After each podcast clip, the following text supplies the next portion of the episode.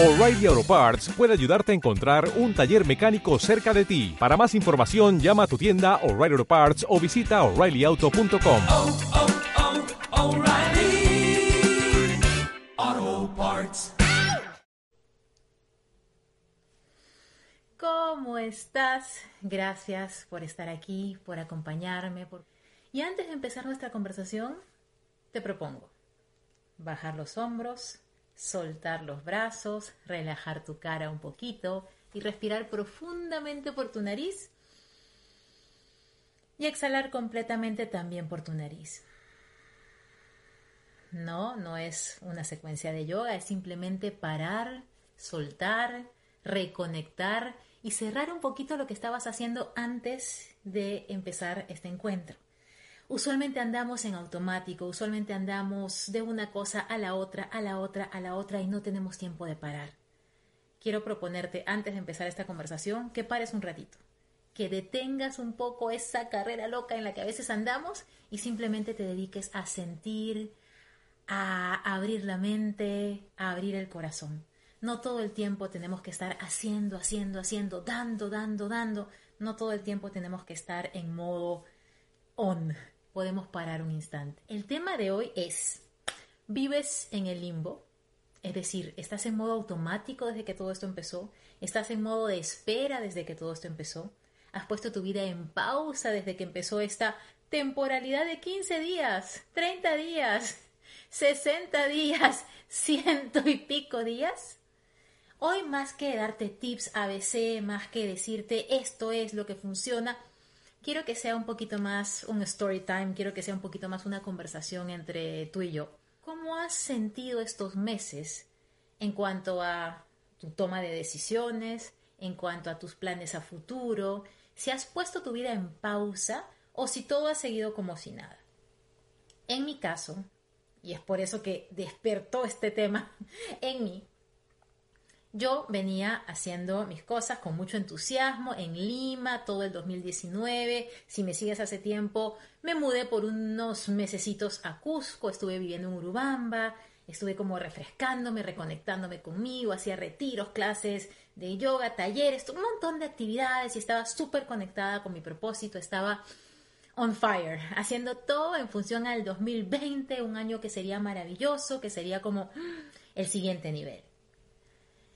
Y de pronto, en diciembre, reconecto con Mr. V, con mi enamorado de chiquitita, con mi enamorado cuando yo tenía 14 años y él tenía 16. Nos hacemos pareja, nos hacemos novios, a distancia, porque él vive en Estados Unidos. Entonces dije, ya, o sea, todo está, pero en felicidad total, por fuera, por dentro, todo exitoso. En enero voy a Estados Unidos, lo visito, estamos juntos un mes, nos reconectamos así muchísimo y decimos, no, si esto sí está funcionando, esto es increíble porque teníamos 30 años sin vernos. Entonces febrero regreso a Lima, todo bien, avanzando. Y en marzo pasa lo que todos ustedes saben que pasó. El mundo se puso en pausa, en teoría por poco tiempo. Esa pausa me agarró camino a Estados Unidos. En marzo dijimos, bueno, otro mes, voy a pasar otro mes en Estados Unidos. Él en ese momento no podía ir a Lima, yo sí podía ir a Estados Unidos por temas de trabajo de parte de él, no podía salir de allá y vengo a Estados Unidos, donde me encuentro ahora. Cierran las fronteras y me quedo acá. Eso fue en marzo. Yo tenía mi pasaje de regreso para el 16 de abril. Pasé 15 días de este tiempo extendido diciendo, ah, modo vacaciones. Ok, hago mis cosas, no voy a hacer lives, no, porque esta es una pausa temporal. No, no voy a hacer podcast porque esto va a durar poco, me voy a concentrar en mí, en estar a salvo, en, en acostumbrarme a estar fuera de mi país. Eh, no voy a postear tanto porque la gente ahora está como con mucha información y fui deteniendo, deteniendo y deteniendo todas esas cosas que me llenaban el corazón. Alma, porque estábamos en modo temporal, en modo vamos a ver qué va a pasar, en modo incertidumbre. Y así fueron pasando los meses. Y yo seguía en modo vacaciones, y te lo cuento así de toda la sinceridad de mi corazón. Amazon, ah, compremos esto porque estoy en modo vacaciones eh, Sephora, Sephora, como lo quieras eh, pronunciar. Compremos esta otra cosita porque estoy de modo vacaciones. Ulta, compremos más cositas. Entonces de pronto, entre armar mi vida acá, temporal, y comprar cositas en modo vacaciones, Se me iba el tiempo, se me iba obviamente algo de dinero, pero sobre todo mi mente seguía conectada con modo limbo. No estoy ni en Lima viviendo, ni estoy viviendo permanentemente en Estados Unidos, estoy como en un, como que en un espacio de tránsito, según mi mente. La verdad es que estaba viviendo acá, realmente estaba viviendo acá. Y en ese modo limbo no concretamos, no tomamos decisiones, no tenemos muchos sueños claros para el futuro, estamos como en espera, como cuando te dejan esperando cuando llamas a alguna telefónica o algún banco y estás como, no puedes ni avanzar con tus cosas ni resolver el problema que estás teniendo porque estás a mitad del camino. Eso me pasó todos estos meses. Hasta que Mr. B me dijo, no te pareces mucho a la persona que llegó acá. no te pareces mucho a la persona con la que empecé esta relación, esta conversación. Y no me lo dijo en un modo de crítica, me lo dijo como, ¿está todo bien?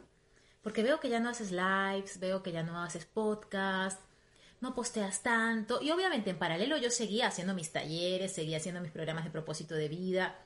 Yo me sentía bien, solo que puse en pausa muchas cosas que me llenaban el corazón porque estaba en modo limbo. Yo me pregunto, ¿qué hubiera pasado? Y le pregunté a Mr. B, ¿qué hubiera pasado si yo me hubiera demorado dos días más en venir a Estados Unidos y llevásemos seis meses sin vernos? ¿Seguiríamos juntos o no? Y como él es tan práctico, me dice, nunca lo sabremos. Y es verdad, nunca lo sabremos. Ni siquiera dediquemos tiempo a pensar qué hubiera pasado. ¿Qué ocurre cuando estamos en modo limbo, modo automático o modo avión o modo zombie?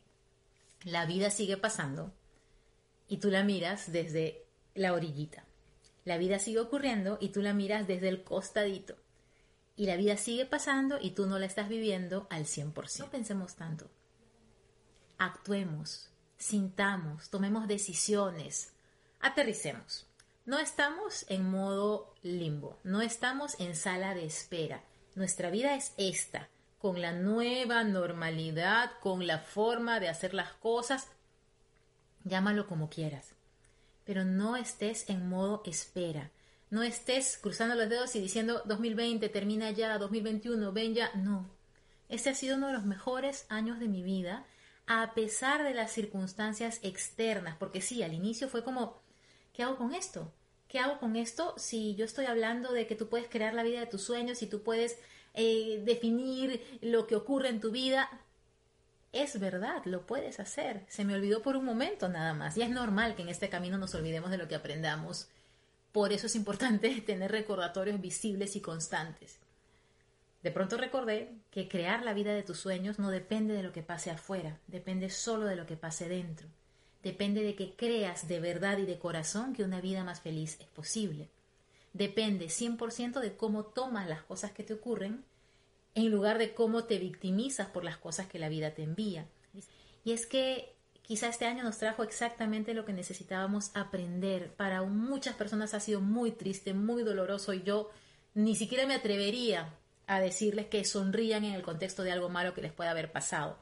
Pero en mi caso, y en el caso de muchas de ustedes, este año nos ha enseñado a realmente entrar a las herramientas que nos hacen bien y usarlas. Y no esperar a que pase el tiempo para buscar nuestra felicidad. En mi caso aprendí que se puede recomenzar, que se puede reconectar y volver con mucha más fuerza. Yo por unos meses me aguadecí, me hice bolita, no como antes, no como cuando trabajaba en Procter y me hacía bolita y me enfermaba y no salía de ese estado de bolitidez, sino una bolita temporal, una bolita semi envuelta que no estaba al 100%. Y realmente nuestra vida no es para andar a menos que al 100%. A mí lo que me ayudó mucho fue retomar lo que sabía que me hacía bien y casi retomarlo sin cuestionarlo. En mi caso fue yoga, meditación, alimentación saludable, rodearme de información que me hiciera sentir bien, escuchar muchos podcasts, escuchar muchos audiolibros, escuchar en vivos que construyesen mi forma de pensar. Una cosa que me está ayudando mucho últimamente a recordar lo que me hace bien es pensar que estoy aprendiendo un idioma nuevo. que pensar en positivo es aprender un idioma nuevo. Ha sido tiempo de entenderte, de escucharte, de cerrar ciclos, de cortar con relaciones que no eran las correctas. Yo en estos momentos estoy rompiendo el contrato, bueno, no rompiendo el contrato, realmente, cerrando el contrato del departamento que tenía alquilado en Lima. Muchas de ustedes lo conocieron porque ahí hacía talleres, clases de yoga a la luz de las velas y, bastantes de las actividades que, que yo tenía de forma presencial hoy o ayer avisé que ya no voy a renovar ese contrato porque ya llegó el momento de cerrar ese ciclo. Ya, además porque llevo siete meses pagando un alquiler a la nada. Pero más allá de eso, yo sé que cuando regrese a Lima, no voy a vivir allí porque es un espacio muy grande para mí donde yo tenía todo el lugar para las clases presenciales. Ahora cuando esté en Lima, por el tiempo por el que esté, voy a estar en un departamento más adecuado a lo que yo necesito, que tenga quizás sala, comedor y cositas, porque este en la sala y comedor no había nada, era donde daba las clases y los talleres. Y esa decisión la tomé cuando me di cuenta que no podía seguir viviendo en modo mientras tanto. Yo decía, mientras regreso, mientras eh, las cosas vuelven a la normalidad, mientras vuelvo a dar clases presenciales, mientras, mientras, y el departamento seguía ahí, alojando a la nada, y yo pagando, pagando, pagando en dólares. Entonces, cuando caí en cuenta dije, no, esto no es mientras tanto, esto es lo que es. Voy a cortar el pago del alquiler. Y cuando regrese a Lima, sea la fecha en la que sea, porque si se han enterado los vuelos comerciales eh, reabren el 5 de octubre, pero Estados Unidos no está contemplado todavía. Entonces, cuando yo regrese, el día que regrese, regresaré a un lugar nuevo. Y todo lo que está en ese departamento estoy mandando a que lo pongan en cajitas, a que lo pongan en un storage y ya está que son pocas cosas, por cierto, porque me, me, gusta no vivir con demasiado bulto para que cuando tenga que cerrar el kiosquito e irme a otro lugar, no cargue con demasiado. Entonces, retomando, yo estaba en modo mientras tanto, pasaban los meses, no tomaba decisiones importantes. Y ya es el momento de reconectar con tus decisiones importantes.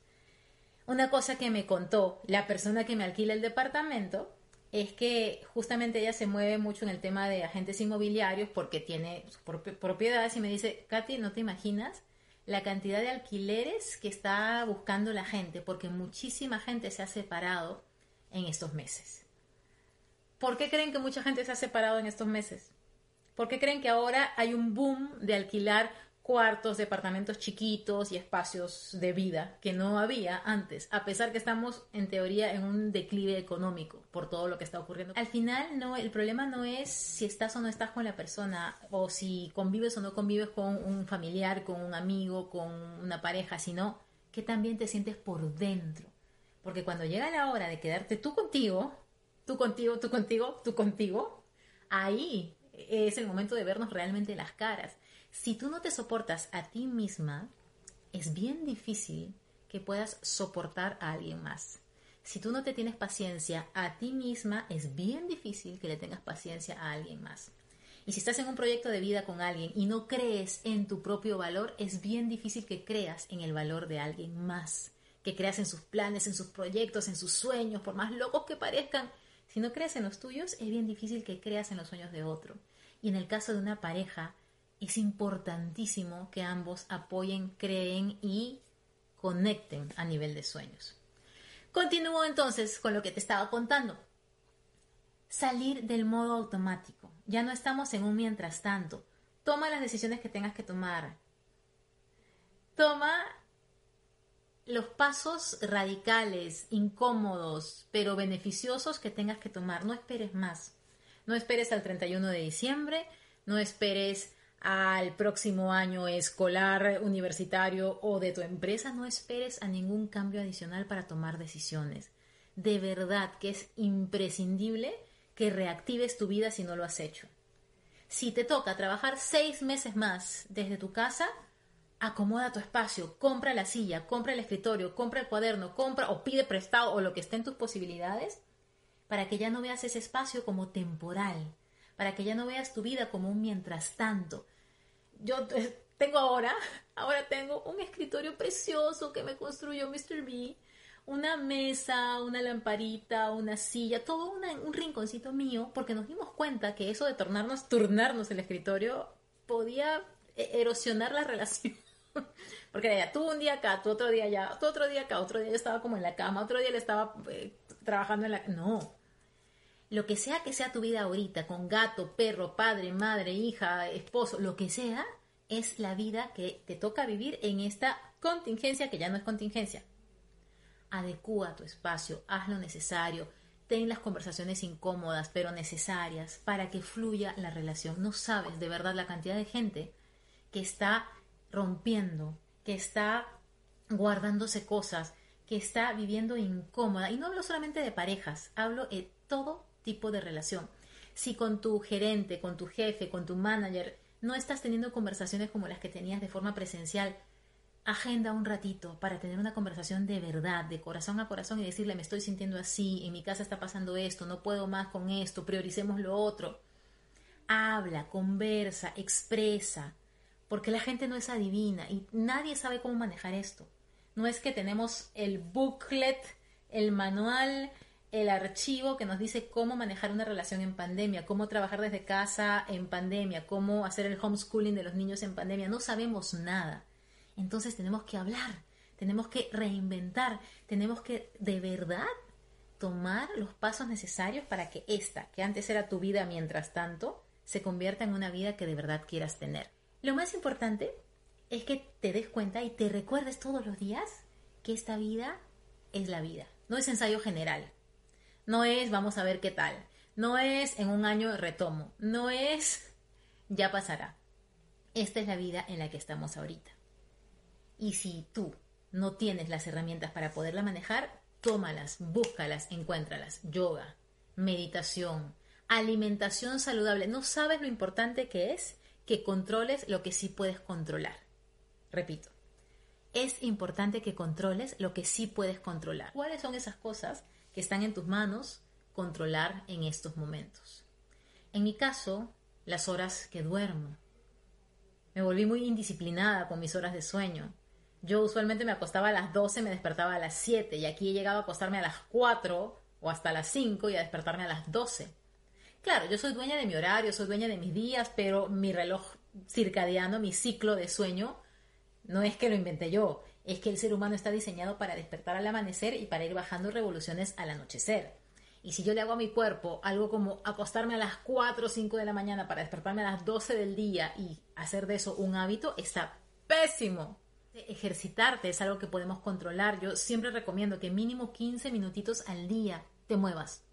Una cosa que hago yo es que cuando estoy calentando algo en el microondas, no, no caliento comida en el microondas nunca, pero caliento agua para mis infusiones o para algún refresco o algo así. Y pongo un minuto en el microondas. En lugar de quedarme mirando el vaso dando vueltas o la tacita girar, lo que hago es que ese minuto hago sentadillas. Ese minuto hago planchas. Ese minuto hago tríceps algo hará. Y sí, está haciendo algo, está poniéndose todo más en su lugar. Aprovecha esos huequitos, róbale minutitos al día sin que requieras una hora de entrenamiento. Cuando vayas de tu sala o de tu comedor o de tu cuarto, de tu oficina virtual, de tu hogar, a la cocina, al baño, estírate, respira profundo, conéctate con tu cuerpo. No andes en modo, o sea, este es tu cuerpo así en modo pelota estresada, del escritorio a la cocina, de la cocina al baño, del baño a la cama. No, abre, estira, camina, salta, baila, haz lo que sea necesario para que tu cuerpo se mueva. Sal del modo automático. Mientras más te encorves, más te cierres, más estés así. ¿Sabías que cuando bajas la cabeza 20 grados para ver una pantalla de celular o un teclado, es como si cargaras un niño de 27 kilos en tu cuello? Repito, cuando inclinas la cabeza tan poquito como solo 20 grados, estás poniéndole el peso equivalente a un niño de 27 kilos a tu cuello. Y después en la noche dices, ¿por qué me dolerá tanto la cabeza, la espalda? ¿Por qué me duele todo? ¿Por acá? ¿Por qué? ¿Qué pasa? Eso es lo que está pasando, que estás poniendo un niño de 27 kilos colgado de tu cuello. Entonces, Toma tiempo para mover la cabeza, para mover los hombros, para mover un poquito tus brazos. Agarra lo que realmente es importante lo que realmente va a definir la felicidad de tu vida y de tu hogar y agarra esas piedras grandes. No te pierdas en las piedras chiquititas, en todo lo perfecto que podría ser si tú tuvieras la manicure perfecta, aunque ahora tendrías que ser tú. No. Hay que ser un poco más compasivos con nosotros. más pacientes y tolerantes con que no podemos hacer todo. Y ahora nos ha tocado hacer todo. Yo he aprendido a cocinar. Yo he aprendido a cocinar a mis 44 años, de cero prácticamente. Entonces, ya el día que me toca cocinar aquí, yo sé que esa es media hora que yo off, o sea, estoy cocinando, no puedo hacer otra cosa. Que podría estar haciendo otra cosa que sí, pero en ese momento me enfoco en cocinar, en, enfocada 100% en que las cosas salgan bien y salgan ricas. Y va a pasar que te toca hacer cosas que nunca te planteaste hacer, que van a hacer de ti una mejor persona. Muchas han encontrado en este tiempo que están cambiando sus productos por completo, porque ahora somos más conscientes del planeta, de lo cortito que es este viaje, de lo mucho que hacemos como huella en este, en este mundo con las cosas que usamos, con los productos que elegimos. Muchas personas han optado por comer cualquier cosa en este periodo, por claro, temas de ansiedad, temas de que no hay igual capacidad de salir a comprar como antes pero cada vez que tú comes una cochinadita, una cosa que no te hace bien, tu mente lo resiente. Mientras más azúcar le metes a tu cuerpo, más lo inflamas, más lo inquietas, más lo irritas y tu mente lo resiente. Mientras más grasa vacía tú le metes al cuerpo, más pesada te vas a sentir, más problemas de digestión vas a tener y no te vas a sentir feliz. Todo tiene relación. Entonces, controla lo que puedes controlar y suelta el control de lo que no puedes controlar. Usualmente nos pasa lo contrario, queremos controlar todo lo que está fuera de nosotros y soltamos el control de lo que realmente es nuestra responsabilidad. Cuidarnos, querernos, descansar, movernos, comer bien. No es una gran ciencia. Come lo que te haga bien y gasta más calorías de las que consumes para que tu cuerpo esté sanito. Duerme las horas que te hagan sentir descansada y así, ágil mentalmente. Rodéate de la gente que construya, que te haga sentir mejor, que no te quite energía. Trabaja en lo que realmente te haga sentir que estás dejándole un regalo al mundo, un legado, que realmente tu vida tiene un sentido superior, más allá del sueldo que llega hacia ti. Y sí, te va a dar miedo dejar un trabajo que no te gusta, pero que te da plata. Ok, quizás no lo hagas ahorita, pero Crea tu plan de acción para que apenas tú sientas que tienes lo necesario para poder hacer ese cambio, lo puedas hacer. El tiempo igual va a pasar. El tiempo igual va a transcurrir. ¿No es mejor que el tiempo pase mientras estás acomodando tu vida para lograr eso que realmente te va a hacer feliz? ¿O prefieres que el tiempo pase y sigas en modo pitufo gruñón, quejándote, quejándote, quejándote y no cambiando nada? También tuve que aprender a cocinar desde cero. Y la cocina es algo que conecta mucho con el mindfulness, con la conciencia plena. Tú no puedes estar haciendo mil cosas y al mismo tiempo cocinar. La cocina requiere, nunca pensé que iba a hablar de algo así. La cocina requiere concentración, casi total. Te puedes cortar, te puedes quemar, puedes echarle mucha sal a una cosa, puedes echarle azúcar a lo que tenía sal y sal a lo que necesitaba azúcar. Muchas cosas pueden pasar. Entonces, la cocina es una gran técnica de meditación, es una gran técnica de conciencia plena es una gran técnica de estar en el presente. Y cuando estás en el presente no hay ansiedad y no hay depresión. Ojo, paréntesis, aviso de servicio público. No estoy hablando de depresión clínica, no estoy hablando de ansiedad generalizada. No, estoy hablando de eso que nos da en el día a día, que nos inquieta, que nos entristece, que nos dan palpitaciones. A eso me refiero. Cuando estás haciendo al 100% una actividad como puede ser cocinar, la ansiedad del futuro queda al costadito. La depresión por el pasado queda al costadito. Y simplemente te enfocas en el presente. Muchas de las personas a las que les doy sesiones de coaching, la situación actual las hizo regresar a casa de sus papás para quedarse ahí cuidándolos, acompañándolos y no estar yendo y viniendo. Y ha sido reconectar con heridas de niña, ha sido reconectar con cosas no dichas, ha sido reconectar con relaciones que se habían roto y que de pronto Ahora no se imaginan cómo pueden estar uno sin el otro. Todo es una oportunidad. Todo esto que está pasando es una oportunidad de reconectar, de mirar hacia adentro, de quererte más. Es indispensable conocerte para poder amarte y para poder estar en propósito de vida. Si tú no te conoces, no hay forma en la que puedas amarte y amar a otro. Si tú no te conoces, no hay forma en la que puedas encontrar tu propósito y lo que te hace feliz. Conócete. Hazte preguntas, pasa tiempo contigo, sin celular. Pasa tiempo estando contigo y escribiendo, meditando, mirándote al espejo, tocándote. Cuando yo daba el yogi training, este entrenamiento de como 100 horas para, para vivir en yoga, hacíamos un test de ayurveda, un test de autoconocimiento para determinar qué biotipo eres y demás. Y una de las preguntas de ese test era, ¿cómo son tus ojos? ¿Son grandes? ¿Son chicos? ¿Cómo es tu lengua? ¿Es puntiaguda? ¿Es rosada? Y las personas que hacían el test preguntaban, ¿cómo son mis ojos? ¿Son así o así? ¿Cómo es mi lengua? ¿Es así? O sea, nunca te has mirado. Nunca te has contemplado quizá más allá de verte la pata de gallo, de verte el rímel corrido, de verte el cañoncito creciendo en la ceja. Mírate con amor, conócete, empieza de verdad a mirarte, a mirar hacia adentro, a conocer qué te gusta, qué no te gusta, qué quieres hacer, hacia dónde va tu vida.